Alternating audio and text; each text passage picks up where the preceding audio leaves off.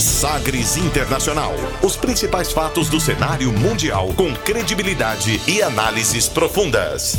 A contextualização histórica das últimas notícias com a apresentação de Rubens Salomão, comentários do professor de História Norberto Salomão e participação de especialistas. Um programa que vai além da notícia, com reflexões abalizadas sobre o panorama global. Sagres Internacional. Agora na Sagres.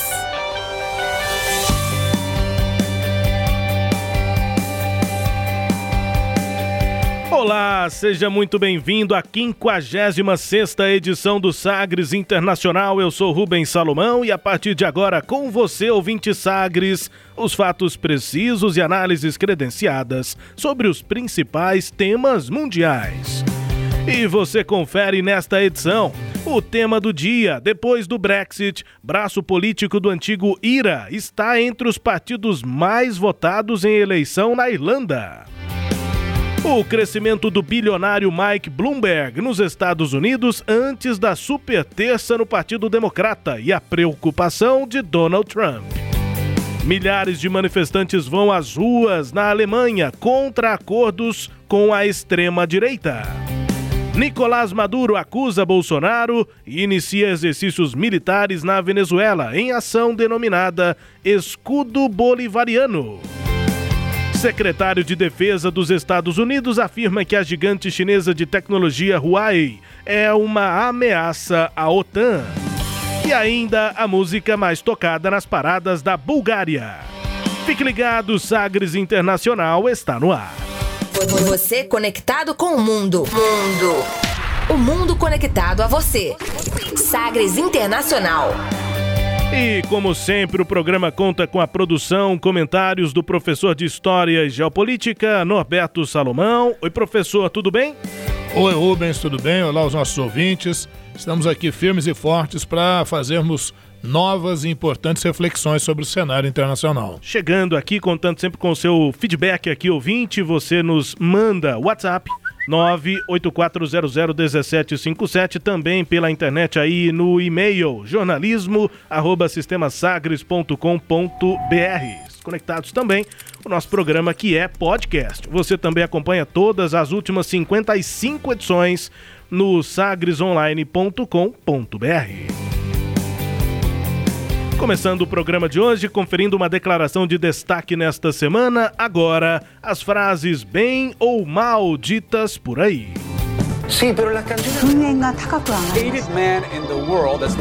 Abre aspas. Abre aspas nesta edição para o bilionário Mike Bloomberg, que começou a campanha do Partido Democrata para, quem sabe, ser o candidato do partido à presidência da República nas eleições deste ano e para enfrentar o presidente Donald Trump. Abre aspas para o bilionário Mike Bloomberg. But first, before I ask you to join me in this coalition to strengthen black America and build a stronger country, I want to give you a better sense of who I am, what I believe, what I feel in my heart, and why this, import, this effort is so important to me. Throughout my career in business and in government, and in giving away all my money, I've tried to do the right thing. That's what I do, folks. I made it. I was very lucky, and now I'm going to try to do something good with it. Not the popular thing or the politically correct thing, thank you, but the right thing. Now, I didn't get everything right in my life, not by a long shot. And tonight I do want to address something that I did get very wrong so you understand where I stand and what I believe and what I will do as president. I'm a leader who can be honest about my mistakes. And I believe that when you make a mistake, you must learn from it, and next time, do the right thing. And when I was first, when I first took office, families in New York City were losing their children to gun violence at an alarming rate. And my focus was clear. I wanted to save lives and respond with urgency to the crisis that was plaguing our communities. Para traduzir o que foi que disse aí Mike Bloomberg, abre aspas. Ele começa um discurso ali sobre é, em um evento para negros, não é, nos Estados Unidos, ele que está em campanha, portanto, no Partido Democrata, e ele começa dizendo, abre aspas, mas primeiro, antes de pedir a vocês que me apoiem nessa coeleição, ele usa esse termo, né, como se não fosse uma eleição só dele, uma coeleição, ainda mais ele sendo branco num evento com negros, né, que tentar se entrosar com essas pessoas. Mas antes de pedir que vocês me apoiem nessa coeleição para fortalecer a América negra e construir um país mais forte, eu quero dar a vocês uma noção melhor de quem eu sou, em que eu acredito, o que eu sinto e por que esse trabalho é tão importante para mim. Durante toda a minha carreira nos negócios e no governo, eu não doei todo o meu dinheiro e tentei fazer a coisa certa. É o que eu faço. Fiz tive sorte e agora tento fazer alguma coisa boa com isso. Não a coisa mais popular ou politicamente correta, mas a coisa certa. Eu não fiz tudo certo na vida nem de longe, mas eu quero deixar claro agora no que eu acredito e o que eu quero fazer quando for presidente. Eu sou um líder que pode ser honesto sobre os seus próprios erros e acredito que quando se comete um erro, você tem que de aprender com ele e na próxima vez acertar. E quando eu me elegi pela primeira vez, as famílias em Nova York estavam perdendo seus filhos para violência armada em uma taxa alarmante.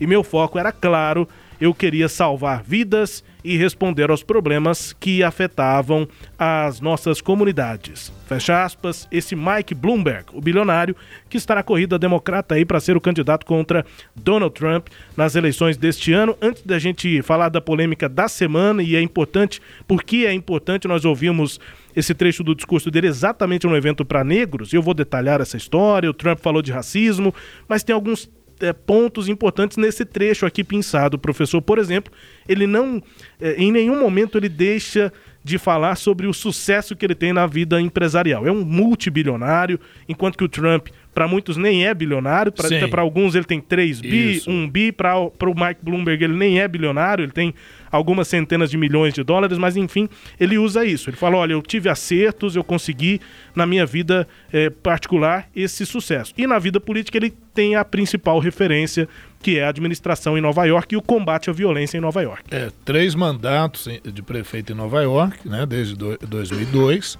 É dono de uma empresa monstra, a fortuna dele estimado entre 55 e 61 bilhões de dólares. Ele, ele é considerado o oitavo, está entre né, os oito homens mais ricos do mundo. E ele usa isso. Esse, obviamente, seria o seu grande trunfo. E é seu xará também, viu, Rubens? É. É porque é o Michael Rubens Bloomberg. É o nome né? do meio dele. É o nome é. do meio dele. E, e, enfim, fez uma carreira brilhante. E aí essa grande disputa entre ele e agora o, o Donald Trump mas não significa necessariamente que ele será o candidato do Partido Democrata e mesmo que se torne candidato do Partido Democrata, que consiga nas circunstâncias atuais derrotar o Donald Trump, que está com uma popularidade razoável, é, com um lastro muito bom para uma reeleição. Aliás, é uma tendência normal nos Estados Unidos que os presidentes consigam se reeleger. São casos muito raros né, que isso não ocorra. É, a outra questão são os apelidos que começaram agora, né, Rubens? Uhum. O, o... A chacota, né? a chacota. O Bloomberg, ele é um, ele é um cara tão esperto, e você estava dizendo aí, ele fazendo um evento para afrodescendentes né, norte-americanos. Isso porque quando ele foi prefeito de Nova York, ele criou uma política muito forte de parar suspeitos e revistar. É o Stop and Frisk. Stop and Frisk, exatamente. Isso, isso vai revistar justamente quem? Pessoas negras. Quem então, é que é o considerado suspeito? Né? Suspeito. Né? Então ficou, né, ficou com essa pecha, com essa marca aí de racista. E o Donald Trump usa isso para acusá-lo. O Donald Trump usa essa questão de que ele seria racista e usa a questão de que ele é pequenininho. É. Né? Porque o Trump gosta de fazer essa coisa, então ele, ao invés de chamar de Mike, né, que seria o, o, o nome, assim, é. a redução do nome Michael, né? Mike Bloomberg, ele está chamando de mini Bloomberg, né? no mandato anterior, o Trump entrou, eu não me lembro com qual político numa discussão, chegou-se a falar até o tamanho um da genitália do outro, é, né? teve isso. Enfim, então essas baixarias, essa coisa assim, sem querer ofender a quinta série, mas essa coisa a lá quinta série, não que a quinta série mereça qualquer comparação é, com, com todo tipo respeito à quinta, série, quinta né? Série. Pois e, é. E a outra questão, não é? Que agora é sexto ano, né? É, então o, o Bloomberg ele, ele sofre essa crítica de um lado, não é, do, do Trump e sofre o fogo amigo do Partido Democrata porque os demais é, é, candidatos que são do Partido Democrata, só lembrando o ouvinte para ficar bem claro, Donald Trump é lá do Partido Republicano. O Michael Bloomberg está querendo sair candidato pelo Partido Democrata. E o Partido Democrata, nessa busca por um candidato, está batendo cabeça, não conseguiu achar ainda um candidato. O Michael Bloomberg preferiu não entrar nas primárias e no caucus, é, tanto em, em, Iowa quanto em New Hampshire, que ocorreu agora na, nessa semana, em que o Bernie, o, o, Bernie Sanders, Bernie Sanders saiu é, vencedor, né? Muita gente tinha até uma expectativa que o Buttigieg, né, que tinha conseguido êxito em Iowa, é a eleição de Iowa que ainda ficou assim, está ainda em, em, em, questionamento, né? Mas em New Hampshire, New Hampshire o, o Bernie Sanders. E, e ele preferiu ficar fora para centrar fogo agora no que a gente chama de super terça. A super terça é, surgiu em 1976 quando, capitaneado ali pelo Texas, por alguns estados do sul, os governadores resolveram fazer as suas prévias num dia só, né? na terça-feira, para ganhar mais lastro político, mais força política. E, e justamente de 76 para cá isso ganhou êxito e outros estados do norte aderiram também. Então essa super terça, porque lá nos Estados Unidos, ouvintes, o, o, as prévias para escolher quem vai ser o candidato não ocorre nem da mesma forma, nem no mesmo dia. Cada estado tem sua regra diferente. Porém, a partir de 76, é, entre 14 e 15 estados, essa terça agora serão 14 estados, terça, eu falei nessa terça, desculpe, na terça, é, dia 3 de março, né, que será a super terça, 14 estados vão fazer ao mesmo tempo as suas prévias tanto os democratas quanto os republicanos para decidirem o seu candidato. Então, a super terça ganha um peso muito importante, inclusive apresentando alguma virada de quem pode sair candidato por um ou outro partido. No caso do republicano, praticamente, né, acho que não há dúvida, é o Donald Trump. No caso do Partido Democrata, uh, era o Joe Biden, que vem caindo, apesar dele ainda ser está em primeiro nas pesquisas entre a preferência dos eleitores, mas nas prévias ele já vem caindo no drasticamente. Que vale, né? É o que, vale. que vale. Então o Bernie Sanders tem ganhado espaço. O Buttigieg foi assim uma zebra, né? Veio correndo um pouquinho por fora. E o Michael Bloomberg aposta aí os seus gastos aí em torno de 14 milhões de dólares, né? Que ele vem gastando para poder realizar esse seu sonho que é ser presidente. A gente está é. falando de 14 milhões de dólares por dia. É só isso, né? É. E, e é, só para é, apontar também o que aconteceu nessa semana, né? Essa questão do, do, da, da, questão racial, né? A acusação do, do Trump de, de Mike Bloomberg ser racista, é porque teve um áudio vazado em que o, o Mike Bloomberg estaria fazendo referência a essa política do pare e reviste na prefeitura de Nova York, na gestão dele, mas de uma forma preconceituosa, quem é que seria parado, revistado, enfim, o Trump usou isso e tuitou o seguinte: "Uau, Bloomberg é completamente racista". Fecha aspas. E aí, logo depois, ele mesmo apagou o tweet sem muitas explicações. E na sequência, no, o Mike Bloomberg fez esse evento com os afrodescendentes, Sim, com os negros lá, para tentar. É, tentar. enfim, fazer uma, um contraponto em relação a essa questão. Isso às vezes acontece na política, né, Rubens? Às Sim. vezes o cara fez uma declaração infeliz, às vezes vai falar de, de, de domésticas viajando pelo mundo, né? Isso tem, de repente, tem sempre alguém fazendo alguma é. comparação assim que não é muito feliz. Né? E há, uma, há uma, uma expectativa de preocupação de Donald Trump em relação ao nome do Bloomberg, não só pelo quanti, pela quantidade de dinheiro que o Bloomberg tem, seria um confronto de bilionários, mas pelos números que algumas pesquisas têm mostrado. A Real Clear Politics é, aponta que o Bloomberg tem 13,6% das intenções de voto na disputa com os outros pré-candidatos democratas, o que é bastante considerável para alguém que chegou agora no processo.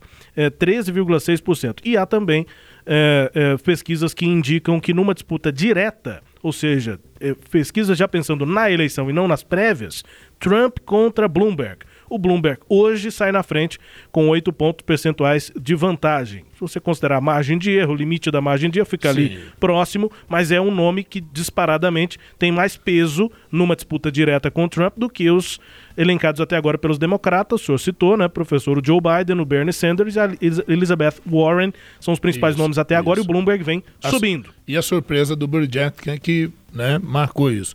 É isso. A outra questão, viu, Rubens, rapidinho, que também tem sido dita, é que o, o Donald Trump, ele, ele, se sente, ele se sente inferiorizado, não só economicamente em relação ao Bloomberg, mas o Trump nunca teve um, um digamos assim, uma, uma, fluidez no meio nova-iorquino, né? Ele a elite nova-iorquina, é, nova, né? Ele sempre foi considerado assim, meio que um bufão lá, né? É. Ele participa e tudo. E aí ele, ele chama o Bloomberg de perdedor, né? É. Ele chama de o rico perdedor. E o Bloomberg já chama ele de palhaço de feira é. pelas críticas e o bullying que o Donald Trump sofre. Essa então, elite nova-iorquina é a casa, é o quintal do Bloomberg. Isso. Né? Então, assim, um pouquinho de baixaria internacional. É. Né? Enfim, eleições nos Estados Unidos passam a ter, claro, um destaque aqui no Sagres Internacional, na edição 56, como foi na edição 55. Isso. À medida que as coisas vão acontecendo, você vai acompanhando aqui no Internacional. É, a gente vai comentando, falando um pouquinho de, de super ter, explicando uma coisa ou outra, e estamos deixando para um momento mais próximo das eleições para a gente explicar como é que é o processo da eleição propriamente dito. De vez em quando, em cada programa nosso, quando for o tema, a gente fala de uma coisa ou outra, né? Mas vamos dar uma explicação mais geral sobre isso. Eu falei na edição passada, sempre lembrando, nos Estados Unidos, o presidente não é eleito pelo voto direto do eleitor. O presidente dos Estados Unidos é eleito por um colégio eleitoral e para compor esse colégio eleitoral, essas prévias, essas primárias que vocês estão acompanhando, é a base para que isso seja constituído. É um tema do dia futuro Neste, os Estados Unidos e a eleição estão em destaque no nosso quadro Abre aspas, abrindo aspas para o candidato a candidato democrata Mike Bloomberg. Agora, com o tema do dia, partiu Irlanda. Navegando pelos mares da informação. Sagres Internacional.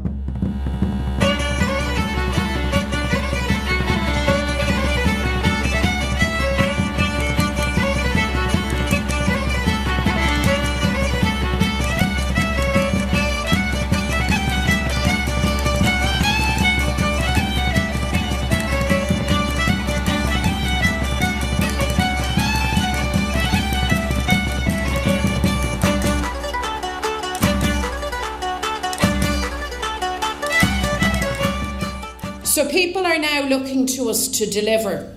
They're looking to us to lead. What the election campaign demonstrated is that people trust Sinn Féin to stand up for them, to work hard for them, and to make a real difference in their lives. Our objective is a government that builds homes, cuts rents, and freezes them. We want to reduce the pension age to 65 we will stand up to vulture funds and the insurance industry. And we want to give workers and families a break by taking the first 30,000 euro out of the USC. And of course, we want to advance to Irish unity. Sinn Féin wants real change. I know all of us here see and want to grasp that change. And the electorate now want that change too. That's what people voted for last week. For change. É, para explicar primeiro a música que a gente está ouvindo, né? Essa música é, faz parte das trilhas aí do filme Titanic. É aquele navio, navio que naufragou e no filme, né, de 2001, uh, essa música fez parte de uma cena ali importante do filme, né?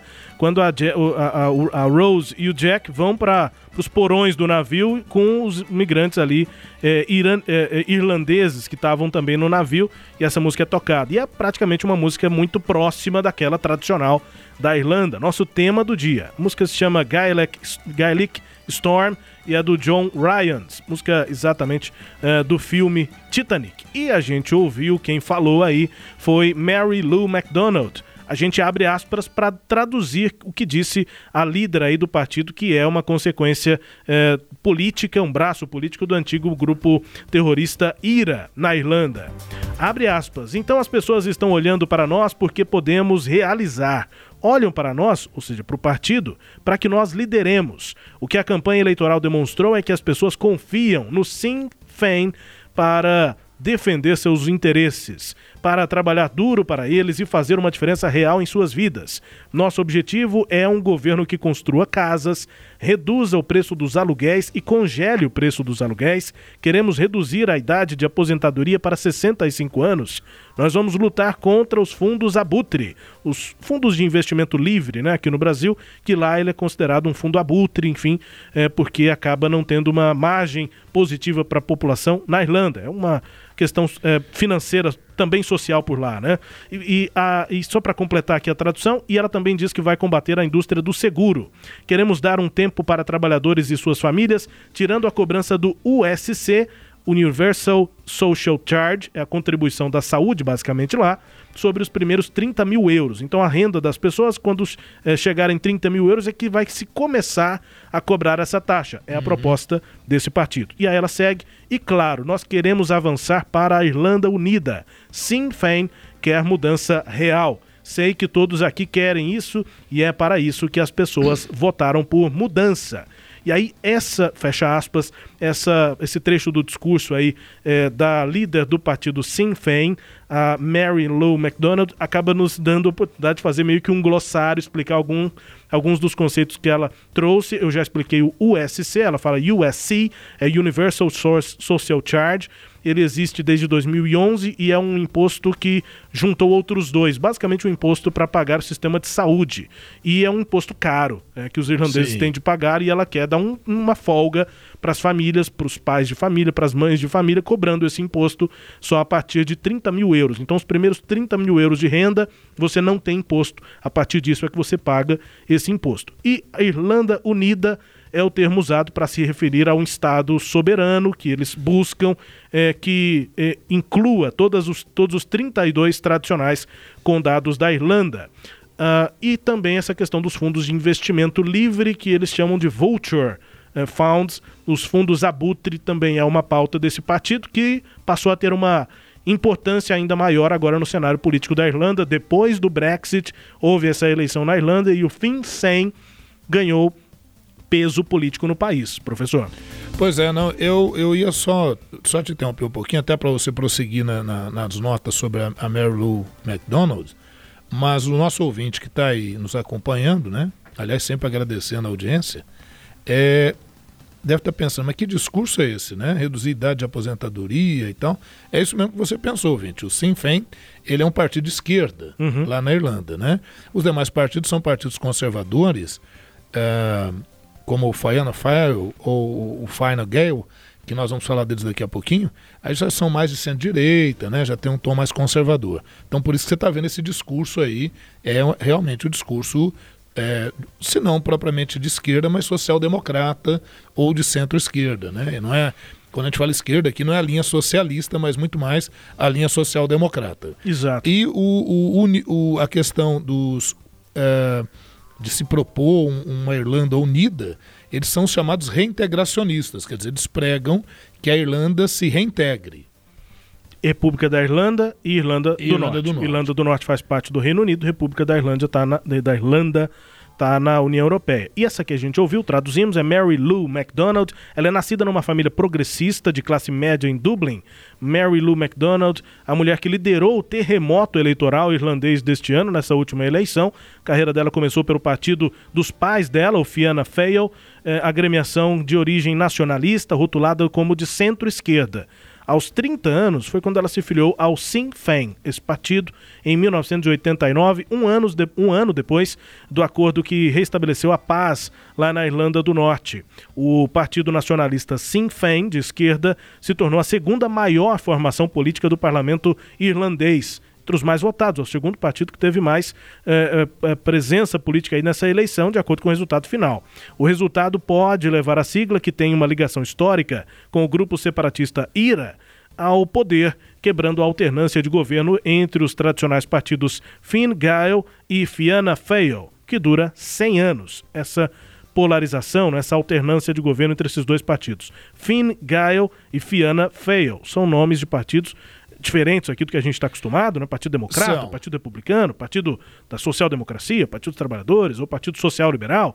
Nossos partidos são né, com nomes que a gente já está acostumado. Esses são nomes bem diferentes. Esses são nomes diferentes. Se você colocar na tradução para o inglês, você não vai encontrar uma tradução adequada, porque o Irish é, é um idioma irlandês. Então uhum. na Irlanda se fala inglês, claro, né? Se for, você for Irlanda, você vai falar inglês normalmente. Mas você tem expressões que são típicas do gaélico antigo, né? Que é a base do idioma Irish.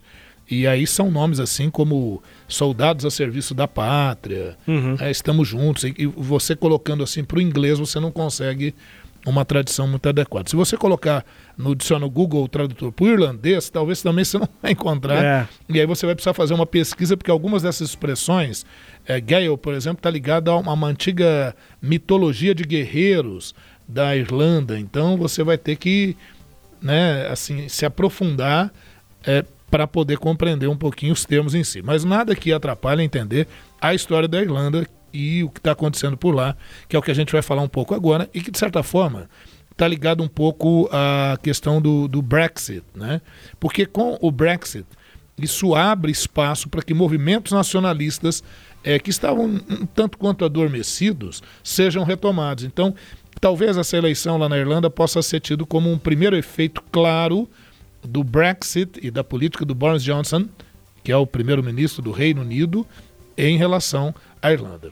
A contagem de votos, e aí eu já vou pedindo para que o professor explique aí esses partidos que têm um nome diferente, mas que representam eh, lados importantes na política da Irlanda, mas depois dessa eleição, o Sinn Féin, que é ligado ao braço, uh, ao antigo né, grupo separatista IRA, teve 37 das 160 cadeiras da Dáil Éireann, que é a Câmara Baixa do Parlamento Irlandês. É a Câmara dos Deputados, porque seria para nós a Câmara dos Deputados. Dois representantes a mais do que o Fine Gael, que é um partido tradicional do primeiro-ministro Léo Varadkar.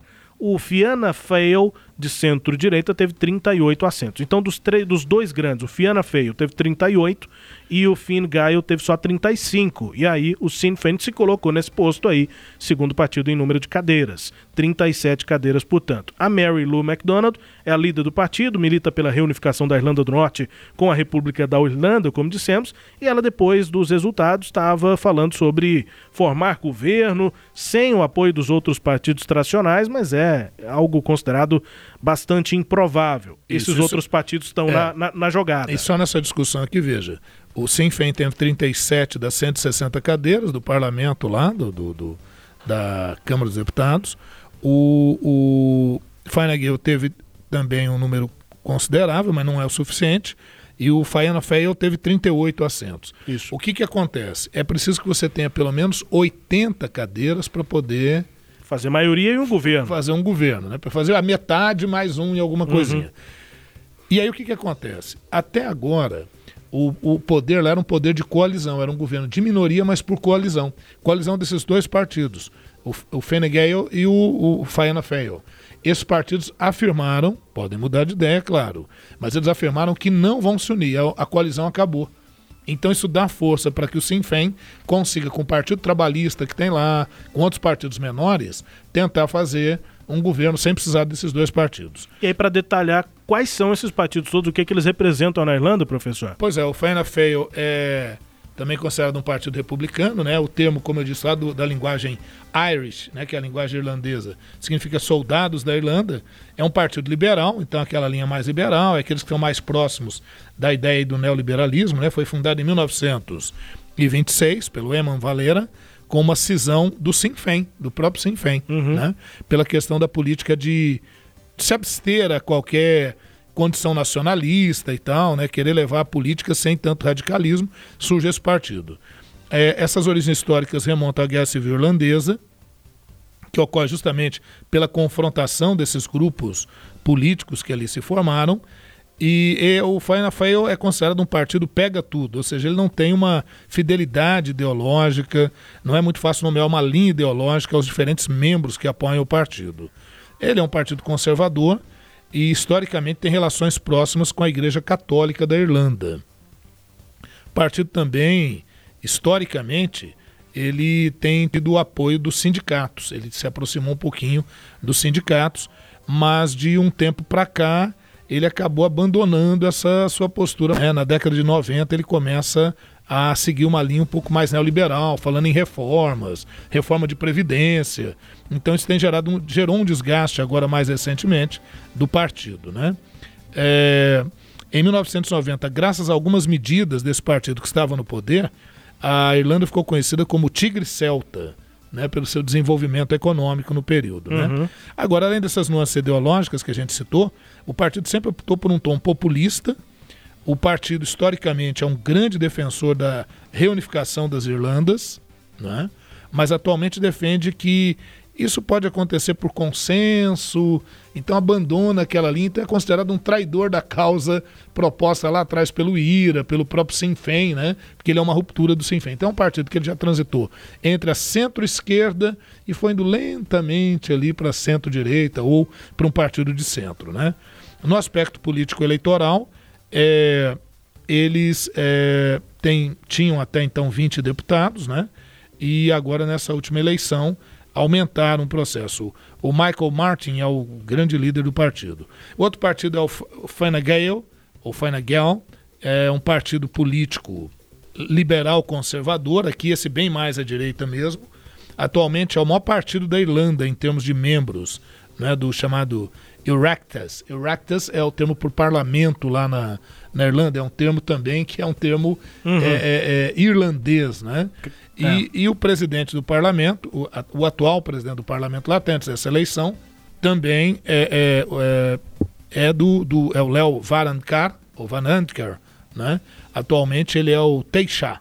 Taoiseach é o termo usado para o premier, para o que seria o primeiro-ministro lá na Irlanda do Norte, né? É, ele já estava há nove anos né, no, no, no, poder, desde 2013, né, ele já vinha no poder. O governo minoritário, mas que dependia dessa aliança com Fianna Fáil. Então a aliança entre eles, a, a coligação entre esses dois partidos, garantia um sistema que muitos chamaram de sistema bipartidarista. E o outro partido, esse que vem ganhando ênfase, é o Sinn Féin, que significa nós mesmos. É um partido que sempre propôs uma luta radical pela independência da Irlanda do Norte em relação ao Reino Unido. E em tempos passados, os próprios integrantes afirmavam que era um braço armado, sim, do IRA, que é o Exército Republicano Irlandês, o Exército de Libertação, que vai realizar atos terroristas, guerrilha, para poder separar a Irlanda do Norte do resto do Reino Unido, né? Porém, mais recentemente, eles afirmam que não era bem assim, então eles tentam se descolar Sim. daquela ideia de que adotaram práticas consideradas radicais. Né?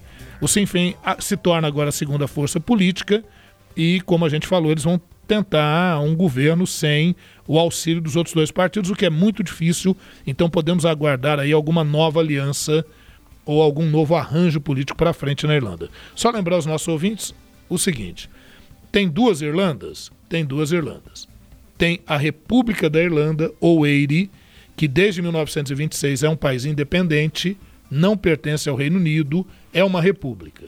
E nós temos a Irlanda do Norte, que uh, desde 1921 oficialmente faz parte do Reino Unido, que com, são compostos por Inglaterra, Escócia, País de Gales e Irlanda do Norte. Então, o país chama-se Reino Unido. Dentro do Reino Unido, cada uma dessas áreas tem o seu parlamento e tem a sua organização política, mas estão submetidos ao poder de Londres. Mas, como aqui no Brasil, né? você tem os estados que elegem seus governadores, seus deputados estaduais. Isso que a gente acompanhou na Irlanda agora, uma eleição dos deputados da Irlanda. E aí, portanto, você vai ter um primeiro-ministro, né? E o regime lá é parlamentarista da Irlanda. Né? E essa divisão surgiu de, de que maneira, professor? Porque uh, essa relação entre o Reino Unido, né, Inglaterra e a ilha da Irlanda, são duas ilhas inclusive, né, são mais inclusive, mas a Inglaterra e a da Irlanda, uh, uh, se deu de que maneira ao longo da história até chegar nessa divisão e termos aí dois países diferentes e tendo inclusive o movimento separatista da Irlanda do Norte. Qual é a origem desse conflito, digamos, dessa disputa entre Irlanda agora República da Irlanda e Irlanda do Norte, mas a Irlanda, que é uma ilha, Sim. e a, a Inglaterra. Você vê, a história é bem longa, mas eu vou contá-la aqui. De, olha que eu vou falar de forma curta e vai ser curta mesmo. Sim. Sempre houve uma influência, a, a Inglaterra, a Inglaterra mesmo, sempre buscou exercer influência sobre Escócia, País de Gales e a Irlanda, né? até que se formasse posteriormente um Reino Unido. E já desde o século XII, desde a época do rei João Sem Terra, aquela área da Irlanda era uma área sob domínio ou influência inglesa. Ao longo do tempo, o choque sempre foi muito forte, até então era só o catolicismo que havia, mas no século XVI, o rei Henrique VIII, pelo ato de supremacia, se torna o chefe da igreja da Inglaterra. Então, nasce a igreja protestante inglesa, a igreja anglicana.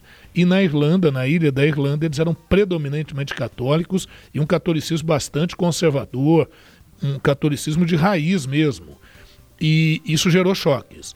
Depois da, da, da, família Tudor, que é a família do Henrique VIII, veio a família Stuart no século XVII. E aí eles intensificaram o domínio sobre a região da Irlanda. Porém, foi com Oliver Cromwell, ainda no século XVII, que haverá o confisco de terras de católicos irlandeses. O Oliver Cromwell, que passou a governar a Inglaterra, uh, num regime republicano provisório que houve ali, após a Revolução Puritana, é, ele estabeleceu um ato, uma lei, que aquele que não fosse protestante teria suas terras confiscadas. Ele fez de propósito porque ele sabia que os irlandeses não iriam se converter ao protestantismo, iriam se manter católicos. Então o que, que houve? Um grande confisco de terras férteis de católicos irlandeses, isso no século XVII. E a maior parte dessas terras férteis estavam onde? No norte da Irlanda.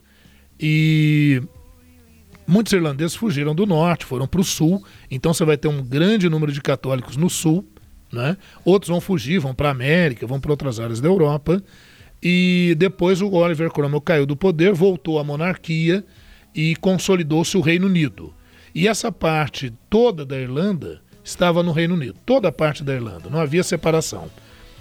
Ao longo do tempo, muitas lutas pela independência, sem êxito, até que houve a Primeira Guerra Mundial. Na Primeira Guerra Mundial, a, o Reino Unido necessitou do auxílio de soldados irlandeses. E eles ficaram na dúvida: a gente apoia a, a, a Inglaterra na guerra ou a gente aproveita esse momento que a Inglaterra está em guerra para nos tornarmos independentes?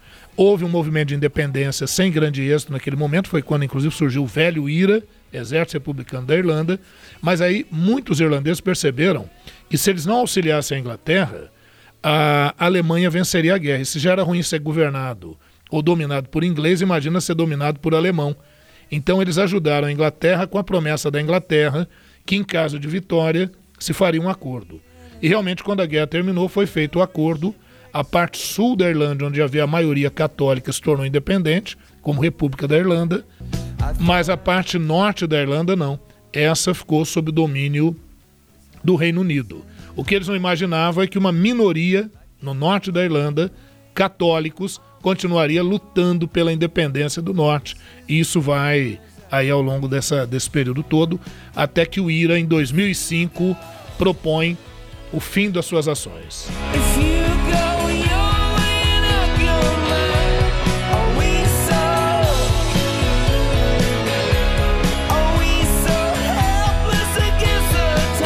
Dá pra, não, pra falar de Irlanda sem tocar U2, é? A música, a banda de rock, e essa música é Every Breaking Wave. Uh, que fala exatamente sobre uma essa exatamente essa questão de divergência entre católicos e protestantes na Irlanda em relação à Inglaterra principalmente uh, e na música no clipe né tem inclusive um, um vídeo um pouco mais longo de 13 minutos uh, na, na internet que mostra o relacionamento ali afetivo entre um jovem e uma jovem um menino e uma menina adolescentes, um católico e a outra protestante. E aí a música lida também com isso, quanto isso ainda é presente até hoje. A música é de 2014 do YouTube falando sobre isso. E aí na sequência tem também uma outra música do YouTube que é marcante para continuar falando sobre essa questão da Irlanda. Professor. Isso eu disse que em 2005 o IRA depõe suas armas e tudo, mas na década de 70, 60, 70 foi um momento muito intenso nesse sentido. E dois eventos são marcantes. Um em 72, que foi o Domingo Sangrento, quando ah, os protestantes irlandeses, que eram pró-Reino Unido, são chamados também Ulsters. Eles buscaram apoio do, do Reino Unido para combater os movimentos de católicos na Irlanda. Então, tropas inglesas vão para a Irlanda e acabam atirando em pessoas desarmadas, cometendo um verdadeiro massacre, é o chamado Domingo Sangrento.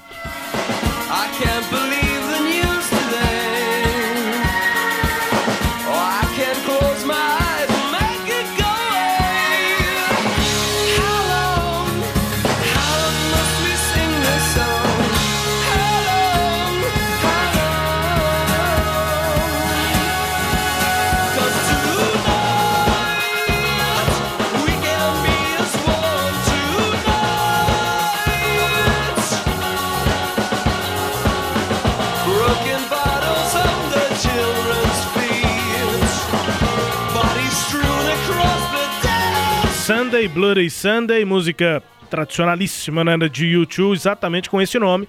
É, Domingo Sangrento Domingo, é, exatamente sobre esse evento de 1972. É, essa música, inclusive, é, retrata bem o que, o que ocorreu em 72, no Domingo Sangrento, e também projeta a carreira da banda, né? De forma impressionante. Além desse evento do Domingo Sangrento, uh, várias outras coisas foram ocorrendo, mas em 1981 também outro momento dramático, né? Algumas pessoas foram presas acusadas de fazerem parte de atos terroristas. E um jovem estudante chamado Bob Sands, ele nega que ele seja terrorista, mas afirma que sim, ele é a favor da separação da Irlanda, que ele é contra o autoritarismo britânico e o que, que, ele resolve fazer? Uma greve de fome. Acho que o ouvinte já, falou, já ouviu falar de muita gente que faz greve de fome para chamar atenção e tal. Cara, o Bob Sands não sabe brincar, ele levou a sério e ele morre de inanição frente às câmeras. Então ele virou, assim, um ícone do movimento separatista é, dos católicos irlandeses, figura de Bob Sands. E nessa linha toda, né, em 72, 73, o John Lennon faz uma música para denunciar também essa questão do massacre que os, a, a, o Reino Unido faz ao movimento dos católicos irlandeses. A música Sorte de Irlandês, né? Look of Irish.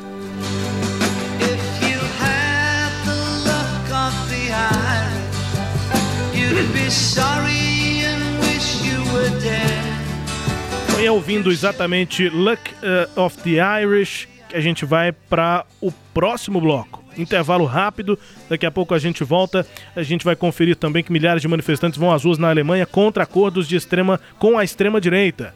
O regime de Nicolás Maduro na Venezuela reage aqui a, a questões que são tratadas como terrorismo e uh, de realização denominada escudo bolivariano. Nicolás Maduro, inclusive, fazendo denúncias aí, afirmações sobre o presidente do Brasil, Jair Bolsonaro. E também Secretaria de Defesa dos Estados Unidos afirma que a gigante chinesa de tecnologia Huawei é uma ameaça à OTAN. É no próximo bloco. A gente vai para o intervalo ouvindo The Luck of the Irish, ainda falando sobre a Irlanda com John Lennon. Não, eu só queria colocar rapidinho que é, esse resultado das eleições na Irlanda ele pode provocar uma cisão lá dentro do Reino Unido, porque o movimento irlandês pode se juntar também ao movimento escocês né? A Escócia está tá tentando fazer um plebiscito para se separar do Reino Unido. E isso pode também, é, e certamente vai influenciar movimentos mais intensos na Irlanda. Então, o ouvinte pode ter certeza que novas notícias sobre essa região e sobre essa questão estarão presentes. Portanto, aí com a música de John Lennon, nós vamos para o intervalo. Daqui a pouco voltamos no Sagres Internacional, aqui na Sagres 730. Pioneira no país e a primeira produtora de podcast de política de Goiás. A Rádio Sagres produz 5 horas semanais de conteúdo para podcasts, com material disponibilizado nos principais tocadores e no site sagresonline.com.br. Somos também a principal emissora de rádio na internet em todo o estado. Política, cultura, cinema, música, espiritualidade e informações internacionais. Tudo o que você quer e precisa saber, você encontra nos podcasts da Rádio Sagres. Mosquito da dengue entrou no grupo. Fala galera, acharam que eu não ia participar desse grupo, né? Tô aqui pra avisar que eu e os meus amigos estamos chegando com tudo na casa de vocês. No trabalho, na escola, em todo lugar. Você só precisa deixar a água parada que a gente faz a visita. Mosquito da dengue foi excluído do grupo. Em um mundo tão conectado, que tal compartilhar um alerta? Vamos usar a força das redes sociais, do boca a boca e das conversas na vizinhança para deixar o Aedes aegypti sem assunto. Sem ter como entrar no grupo, ele será bloqueado e excluído das nossas vidas. Só você tem esse poder. Tampe caixas d'água, elimine a água parada e fiscalize o seu bairro. Compartilhe esta ideia entretenimento, jornalismo, prestação de serviços. Rádio Sagres. Em tom maior.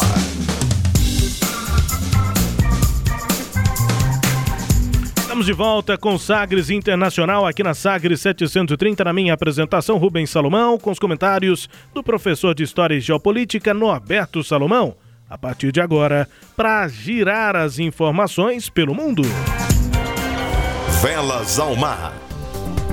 Milhares de manifestantes foram às ruas de Erfurt, capital do estado alemão da Turíngia, onde a eleição do representante da região, graças à extrema-direita, provocou uma crise política na Alemanha. Os manifestantes se reuniram no centro da cidade sob o lema Não aos, aos pactos com os fascistas. Nunca e em nenhum lugar. Esses cartazes e bandeiras eh, também era possível ler que alguns diziam Não queremos o poder a qualquer preço manifestação na cidade, que fica no território da antiga eh, e comunista República Democrática Alemã.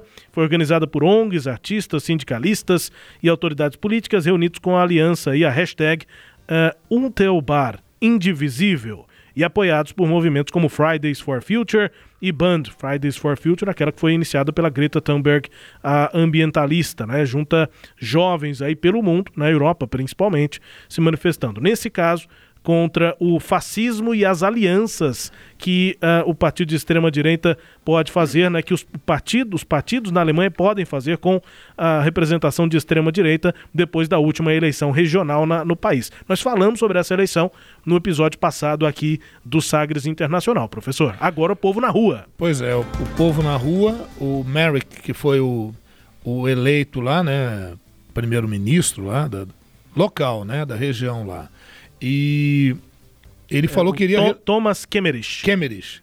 Ele falou que iria renunciar. Mas aí ele voltou atrás, falou: não, não vou renunciar, vou aguardar para que não haja problema de governabilidade e tudo. Mas a pressão está muito forte, não só sobre ele, mas também sobre o partido da União Cristã Democrática, que é o partido da Angela Merkel, que está já há 14 anos no poder, e pegou muito mal essa aliança, porque o Cameron só assumiu o poder porque houve uma, o apoio do Partido da União Cristã Democrática é, para evitar o avanço da esquerda. E o tiro saiu pela culatra, porque justamente agora a esquerda está ganhando ênfase nesses locais, ninguém quer de volta o nazismo, o nazifascismo, a perspectiva fascista, e olha que ela está vivinha aí pelo mundo, né? Afora. Então, lá na Alemanha, o pessoal leva isso muito a sério, isso foi uma marca muito grande na história da Alemanha e isso está agora já incomodando o governo da, da própria Angela Merkel, porque a vitória desse extrema-direita na Turingia só foi possível pelo apoio que o partido da Angela Merkel deu a essa eleição. É o partido AFD, né, lá na Alemanha. Isso. Partindo aqui para a América Latina, o regime de Nicolás Maduro na Venezuela começou neste sábado uma série de exercícios militares que receberam o nome de Escudo Bolivariano 2020. Segundo o governo chavista, mais de 2,3 milhões de combatentes participam dos treinamentos em todo o país. Em uma série de postagens nas redes sociais, Maduro afirmou que os exercícios são uma mensagem contra o abuso obsessivo e criminoso do governo dos Estados Unidos e o suposto apoio do Brasil a grupos que seriam terroristas e que lutam contra o governo da Venezuela. No sábado, portanto, o governo norte-americano repudiou a prisão que foi feita lá em Caracas do tio do autoproclamado presidente interino Juan Guaidó. O tio do Guaidó foi preso e os Estados Unidos repudiaram essa prisão.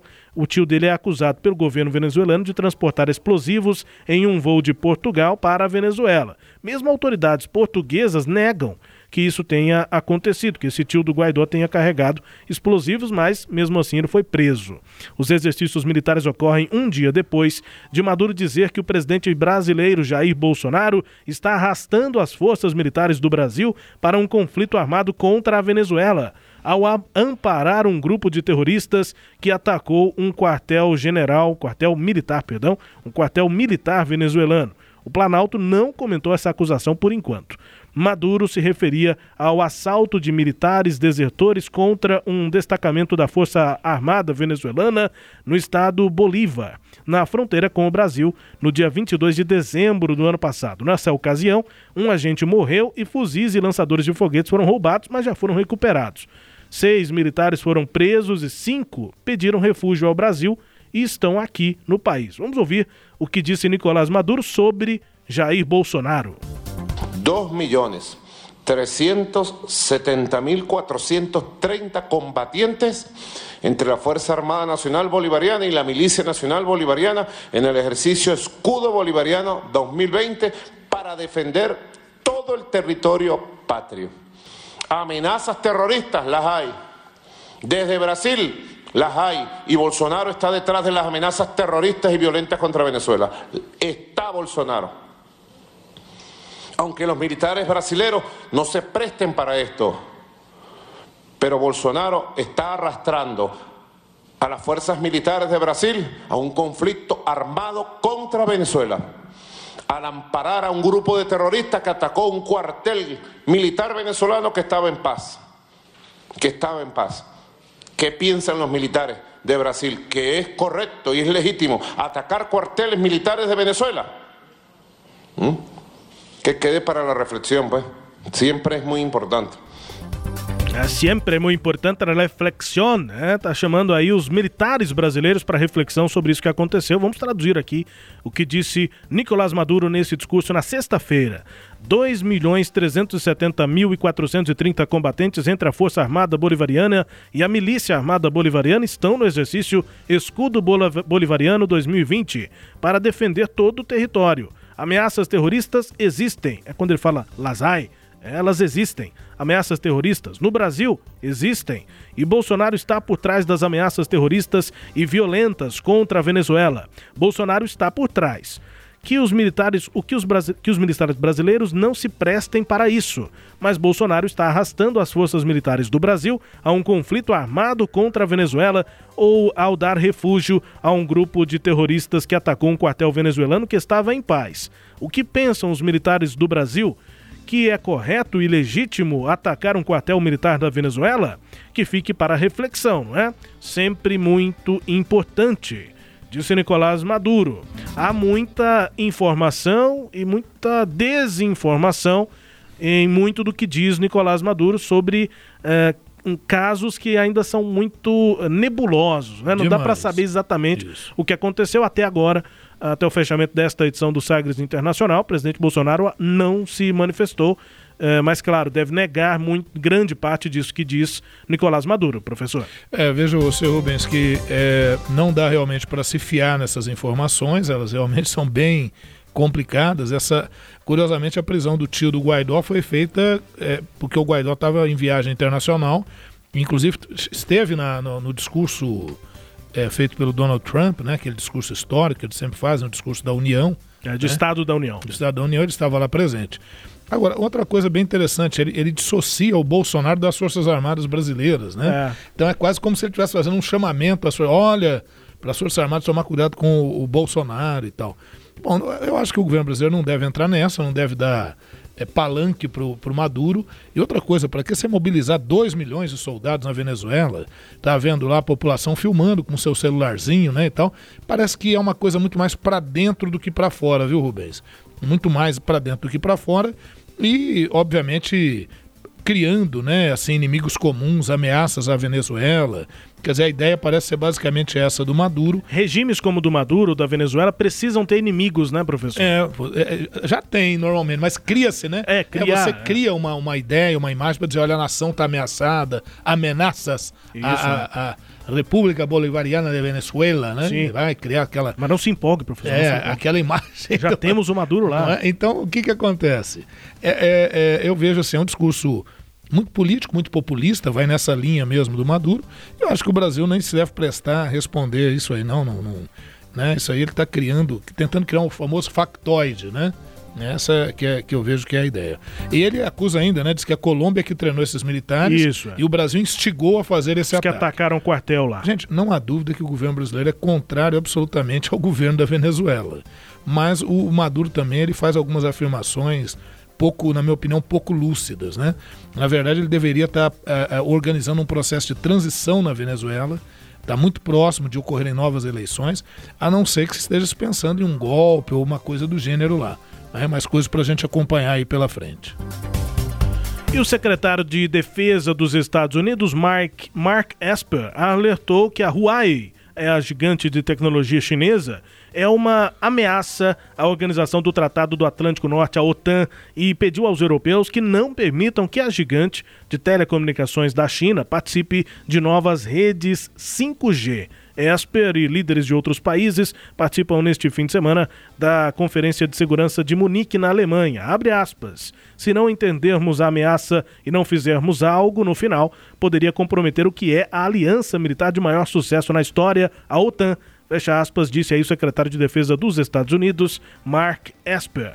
Por sua vez, o secretário de Estado, Mike Pompeo, denunciou o cavalo de Troia e constitui, que, con, que constitui a empresa chinesa, cuja participação nas redes 5G ocidentais levará à transferência para o Partido Comunista Chinês e aos serviços secretos chineses os dados de todos os usuários. A Huawei é acusada pelo governo de Donald Trump de espionagem em favor do governo chinês. Washington pede, portanto, que muitos países, inclusive aqui o Brasil, não usem o equipamento da gigante chinesa para a implantação da nova rede telefônica 5G. O Brasil está em fase de audiência pública, está conversando ainda muito em discussão e daqui a pouco vai abrir licitação para as empresas que quiserem instalar as redes 5G aqui no Brasil e a Huawei está de olho nesses mercados todos, no europeu e no brasileiro Isso. também. O governo Bolsonaro ainda desconversa sobre o assunto, mas tem essa ligação muito próxima, a gente sabe disso, com os Estados Unidos, que tem uma indicação muito clara, chama de cavalo de Troia, ameaça militar até. É.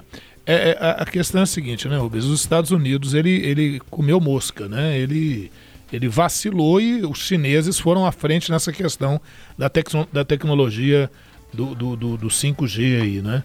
E porque eh, se você pegar lá, né, aquela tecnologia 2G, 3G, 2G lá podia passar mensagem escrita. Só, é. Né? 3G você já podia mandar uma fotozinha e tal, alguma coisa. 4G é maior velocidade e tudo. 5G é a internet das coisas, quer dizer, a revolução 4.0. É, o, o, o 5G ele não tem o mesmo alcance do 4G. Então o que, que acontece? Ele vai numa frequência menor, então precisa ser instaladas mais torres para fazer as conexões. É, também tem dificuldade de atravessar paredes e tal, obstáculos. Por isso, mais torres, mais necessidade de mais torres a serem instaladas. Há acusação de que isso poderia favorecer a pessoas propensas ao câncer, né, adquirir, enfim, há críticas ao 5G. Mas o 5G parece ser uma coisa irreversível para automação de uma série de máquinas, de automóveis, de drone, de tudo. O medo é, é que o, o, o secretário aí passa nesse seu discurso é, é, é, válido? É válido. Os dados, né? É, porque o vazamento de dados, eles podem acontecer. Mas cá entre nós, eles já acontecem. Quer Só dizer, que quem controla são é empresas. É, é né? Exato, eles estão temendo a perda da tecnologia. O Reino Unido, do Boris Johnson, que é aliado do Donald Trump, já está propenso a abrir realmente contrato com a Huawei. E aqui no Brasil também tá, vai, não vai? É. é parece que vai. aqui no Sagres Internacional também com as notícias do Brasil. O Ernesto nos convidou. Brasil Internacional. Ouviu o Ernesto nos convidou nesse ritmo de pré-carnaval, dá até um outro clima, né? Sem dúvida. O Ernesto nos convidou, é nosso tema aqui das notícias do Brasil. Temos uma hoje, no fim já aqui do nosso Sagres Internacional, que o governo brasileiro se aliou, hum, alinhou mais uma vez a Israel encaminhou ao Tribunal Penal Internacional argumentos que favorecem o Estado judeu, ou seja, Israel, num procedimento que investiga possíveis crimes cometidos em território ocupado da Palestina. A embaixadora do Brasil na Holanda, Maria Regina Cordeiro Dunlop, encaminhou ofício ao TPI, Tribunal Penal Internacional, informando que o país quer participar como amicus curiae, que é a curiae, né? Curi. Curi, tá. Amico, amicus curi, amigo da corte é, na apuração preliminar, a situação é, no estado da Palestina. Aconteceu isso aqui em Goiás é, recentemente, uma mudança lá nas regras no STF para cálculo da folha de pagamento. Quem estava sendo citado era a Assembleia Legislativa, mas o Executivo, o governo do estado de Goiás, tinha tudo a ver com essa decisão e pediu a mesma coisa para o STF isso. daqui, para ser um amigo da corte, porque tem a ver com a, relação, com a, com a ação. Nesse caso, o Brasil quer entrar Sim. nesse processo em relação a Israel lá eh, no Tribunal Penal Internacional, professor. É isso mesmo, só lembrar que o amigo escuro é isso, ele não, é, não está entre as partes que estão no processo, mas ele vê que tem algum algum interesse ou algum envolvimento, então ele pede a participação. Aqui é o Brasil querendo aquela, fazendo aquela sua diplomacia de se aproximar do governo de Israel. Vamos embora então aqui no Sagres Internacional, sem antes conferir uma música bem tocada pelo mundo. Hoje nós vamos para o leste europeu ouvir a música mais tocada na Bulgária nesta semana. Você ouve a música e daqui a pouco a gente explica.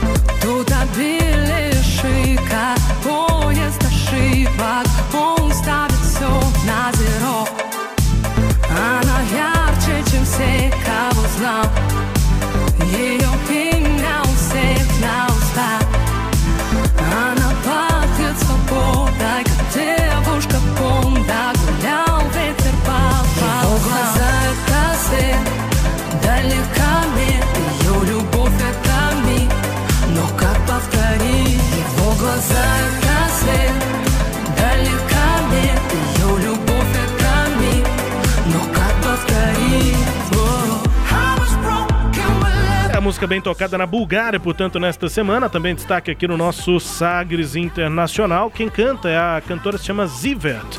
A música se chama Beverly, Beverly Hills. É, tem a ver lá com aquela região nos Estados Unidos, mas a Zivert é uma cantora russa de Moscou, tem 29 anos, organizadora dos próprios shows da família desde a infância. Ou seja, desde que pequenininha ela já organiza shows, se apresenta para a família. O nome dela é Julia Dmitrievna Zivert. Ela explodiu em 2017 com a música Chuck, foi lançada no próprio canal dela no YouTube, tá com esse novo sucesso lá na Bulgária e no leste europeu, é russa, a Zivert, música Beverly Hills. Basicamente fala sobre amor ali, sobre um relacionamento, é, elogia primeiro o, o, o boy, o amado, e aí depois ela diz que a moça é a mais brilhante que todos que ela conhecia. O nome dela está nos lábios de todos, ela cheira a liberdade, como uma Bond Girl, como se fosse uma, o James Bond do 007, ela é uma Bond Girl.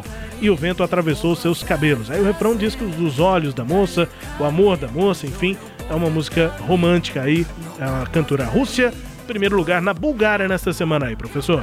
Muito bem, Rubens. É isso aí. Com essa, acho que a gente já vai se despedindo, não é isso? Vamos embora, então. Até a próxima edição. Estaremos na 57 semana que vem. Até a próxima. Um abraço aos ouvintes, agradecimentos à rede Sagres de Comunicação e nos encontramos na próxima aí. Até, pessoal. Até a próxima edição.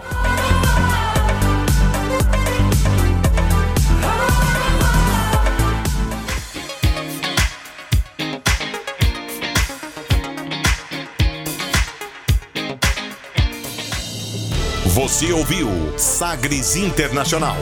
Os principais fatos do cenário mundial com credibilidade e análises profundas.